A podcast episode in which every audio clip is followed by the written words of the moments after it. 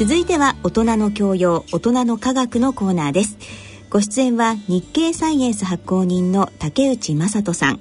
東京大学政策ビジョンセンター助教の山野博子さん。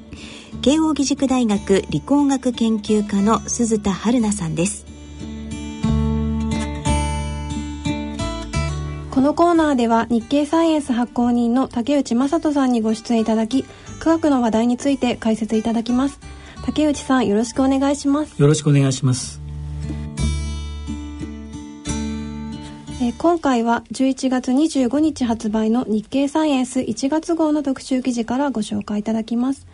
えー、今月号の特集記事はなぜ眠るのかというものですねはい、かなりこう分かりやすいタイタイトルのちょっと記事なんですけれども、はい、まあ、睡眠ということでですね、まあ、いろいろ効用があのあるということなんですけれども、はい、まずまあ皆さんその睡眠について多分いろいろ思うことが、はい、あのいろいろあるんじゃないかと思うんですけども、い、かがですか？そうですね。私はもう眠るの大好きでそうですか？こう体調が優れなかったり気分が優れなかったりした時も、えー、こう一晩ぐっすり眠ると翌朝、こうすごく元気になってる気がするので、えー、あそうなんですか？そうですね、山野さんはいかがですか？そうですね。あの一度あの寝て起きて、はい、2回目寝る時のあの甘い匂いが好きですね。ね 大好きですね。なるほど。はい。あと例えば大学とかでですね、もしくは研究のあれで非常に忙しくてですね、あのそういう時に例えば徹夜するとか、そういう経験っていうのはありますか？あります何度もあります。あそうなんですか、はい山野先生はいかが先生。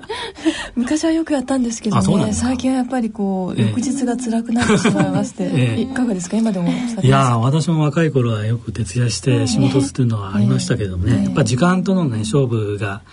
あの仕事の中心だったもんですから、あのあるんですけども、うん、まあ今回特集ではですね、まあなぜ眠るのかということなんですけどやはりやっぱり睡眠というのが非常に、あの大事だと、体にとって非常に大事だということがですねここ、まあ何十年かの研究でですね、分かってきたということをちょっとまとめているんですけども、はい、まあ、なんとなくこの睡眠取らないとダメだということでですね、あのイメージで皆さんもお分かりのことだと思うんですけども、まあこうイスラエルの研究所の方でハーバード大学でも教えている方のまあ論文なんですけれども、えー、まあ睡眠の目的がですねいろいろまああの頭活性化するとかいろいろあるんですけれども、い、ろんなまあこう作用があるということがまあ分かってきたということでですね、まあ一晩ぐっすり眠るとまあ気分がまあ良くなるとか、い、うことなんですけども逆にこう記憶があの向上するとかですね、学習能力が高まるとかですね、うん、えー、体のまあいろいろホルモンのバランスがあるんですが、それをまあ整えるとかですね、まあいろいろそのこういい効果プラスの効果があるということが、あの研究で分かってきたということなんですけれども、あのまあ当たり前といえば当たり前なんですけどね、よく眠るとなんか忘れちゃうとかね、いうようなこともあるんですけど実はこう テストなども、その事前にこう与えられているとですね、あのテストやるぞということで、うん、与えられてから眠るとテストの成績が良かったりとかですね、うん、実はそういうようなことが分かってきたという、まあ、話なんですけれども、うん、あのやはりこのラットの実験などで分かってるんですけども、はい、完全にこう睡眠を奪われるということだとやっぱり死んでしまうということなんですけれども、まあ、それでこうあの古くからこの睡眠というのは大事だということが分かってたんですけれども、まあ、その死因というのはよく分からないんですけれどもやはり体のこう機能にいろいろ影響を与えているということでですね、えーまあ、このいろんな研究がまああるんですけども、ある病気のワクチンをですね、まあ、こう打つということがまあ実験でですね、行われたんですがそのワクチンをこう打つと時にですね睡眠を取った方と、まあ、取らなかった方とこう比べてみたという研究があるんですが、まあ、それによるとですねやっぱり睡眠を取らなかった方のこのワクチンを打った時にできる抗体がですね、えー、非常にこうあの低かったということでですね、あのまあ、要は睡眠取った方が抗体の濃度が高いということで、まあ、ワクチンをこう接種した時の効果もやはり睡眠をたくさん取っている方の方が、まあ、いい効果があるということがまあ分かったとかですね、あとその体のですね、まあ、レプチンという、まあ、ホルモンがあるんですけれども、これはまあ食欲のホルモンということなんですが、やはりこう睡眠時間を制限された方というのはですね、えー、このレプチンのですね、えー、まあ濃度が高くなるということでですね空腹レベルがまあ増加するということで、まあ、眠らないとどうしても食欲があのできて体重の増加につながるということでですね、うん、あの結果的にまあ肥満になってしまうと。いうことでやっぱ睡眠がやっぱり非常にそのこうホルモンのバランスに関与していて例えばその肥満に影響するとかですね、うん、睡眠時間短い方って結構たくさん食べたりしますよね。そうなんですね。私もそのあれがちょっと傾向がありました、ね、やはりその寝ないとダメだということはまあはっきりわかるんですけれども、まあ、それからもうこの睡眠のこのメカニズムでですね、どうもその日常のこう記憶をまあこう助けるという記憶をこう更新するのにですねやっぱ睡眠が、あのー、こう役に立ってるということでまた私なんかはどちらかというとちょっと否定的で、まあ、寝ると全て忘れてしまうようなねイメージを持っているので長くこうずっとやった方がいいような気もするんですけどもやっぱりこう研究するとですね、あのテストの先ほども申し上げましたけどもテストを睡眠後にテストやるということを伝えてその睡眠させるとあのそのテストをすると伝えていた情報に関してですね成績が向上するというようなまあ結果が出たとかですね。あの一晩寝て考えるというようなことがですねやっぱり実際実証されているということでどうもやっぱりこう何かやる場合はですね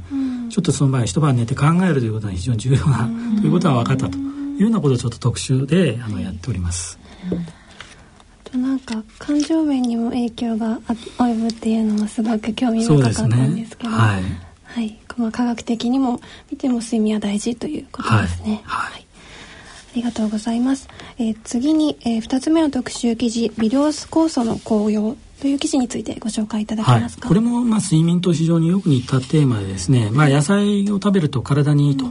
いうふうにまあよく言われていて皆さんもやっぱり野菜をですね、い。ろいろ食べるということをまあ実際実行できてるかどうか 別としてなんか体が欲して野菜を食べたくなったりしますね。あそうなんですか、サラダ食べたくなあそれはちょうどいいですね。やっぱ女性が違いますね そのあたりがね、うん、やはりどうもこう体力が不足するとやっぱお肉を食べて、うんえー、そちらで活力を高めたいとかね、うん、いうことでどうしても野菜食べるのがちょっとおろそかに、まあ、なりがちな感じはちょっとあるんですけどね、男性の場合はね。はい、でまあ実際そのこの体がいい理由っていうのをちょっと研究してる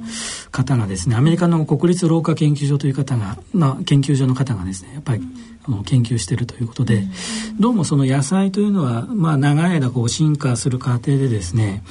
あのわずかにその毒を作り出す効果を持っていてですねもちろんその直接的に食べて、まあ、死んでしまうような毒を作る植物っていうのもあるんですけども、まあ、主にこの害虫がですね食べるということで、まあ、害虫を撃退するためにその微量な、まあ、成分を作り出していると。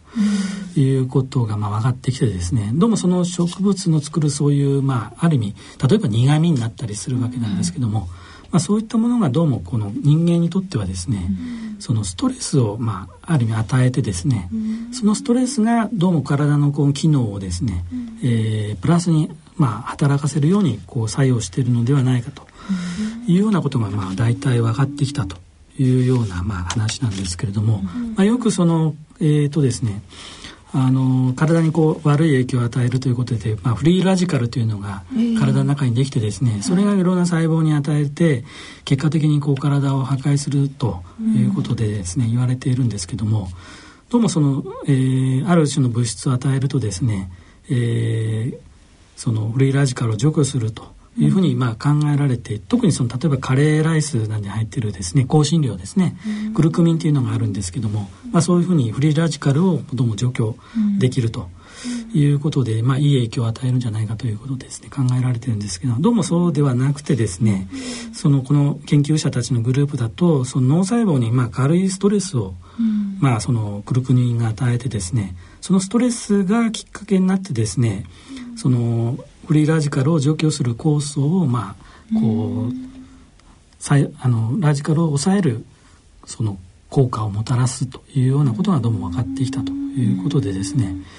えー、まあそういうのをホルミシスというようなまた形で言われてるんですけども、どうもそのフリーラジカルを消すというのではなくてもともとその私たちの体に備わっている今有害物質をですね、守る酵素をまあこう働かせると。いうようなことも効果を持っているということでですね、まあ、結論から言うとそのサプリメントっていうのはまあいろいろあるんですが、どうもそのサプリメントをたくさん取るだけではどうも効果はなくてですね、ええー、むしろその有害なケースもあるというようなことをちょっと指摘していてですね、まあ、実際それがまあどこまでそのいろんな議論があるのでまだ結論が出ている話ではないんですけれども、まあ、ある種のこう薬物療法のまあヒントになるのではないかなというふうに、えー、こう考えられているちょっと記事をちょっと紹介しております。微量であることはポイントなんですかね？そうですね。うん、はい。どうもやっぱり何でもそうですたくさん食べ過ぎると良くないとかね、まあいうことなんでしょうけどね。はい。ありがとうございます。えー、この他にも面白そうな記事がたくさんありますので、ぜひお家で読んでみてください。さて最後に次号2月号の特集記事についてご紹介いただけますか？はい。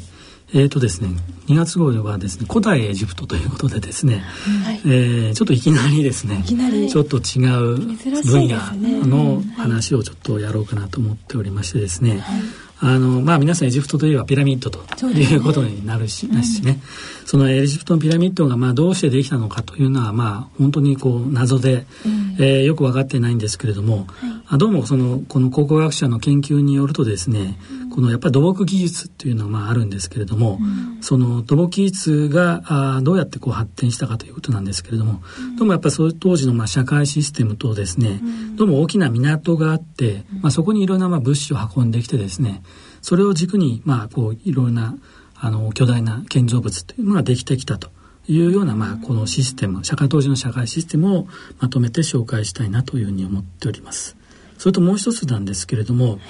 えー、これはまああのピラミッドじゃなくて、まあ、当時のエジプト人のまあ棺ですね、うん、まあ、ミイラなんかが入ってた棺の話なんですけれどもね、どうもその棺の中にですねその天体観測の記録がまあ